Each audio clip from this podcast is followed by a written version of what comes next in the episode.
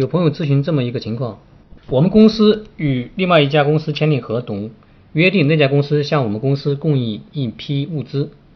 我们付了四十万预付款，然后这家公司一直没有供货，交涉了很多次也没有结果，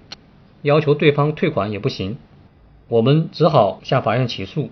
请求解除供货合同，要求对方返还预付款，并且赔偿我们的损失。在诉讼过程中，我们发现对方公司没有资产，而且在成立的时候股东虚假出资。朋友想问，我们公司是不是可以申请追加这个公司的股东作为被告，要求他直接对公司的债务承担连带责任？下面我来回答这个问题。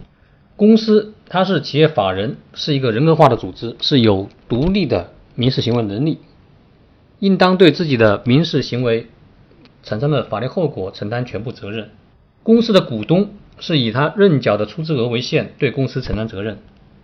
公司的股东与公司的债权人之间没有直接的法律关系，通常不对公司的债务承担民事责任。但是问题在于，本案中公司的股东虚假出资，它不仅仅侵害了公司的利益，也侵害了公司债权人的利益。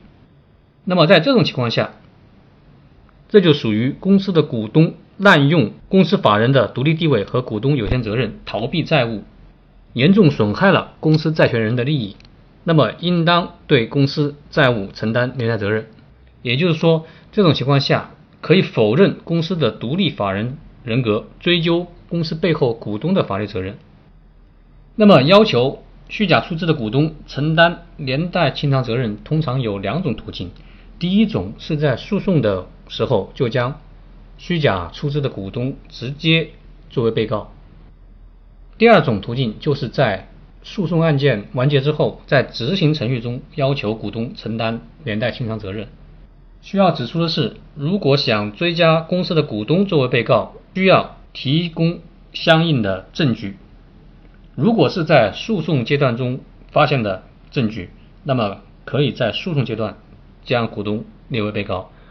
如果是在执行阶段中才发现的证据，那么只能在执行阶段来申请追加股东作为被告。本案中，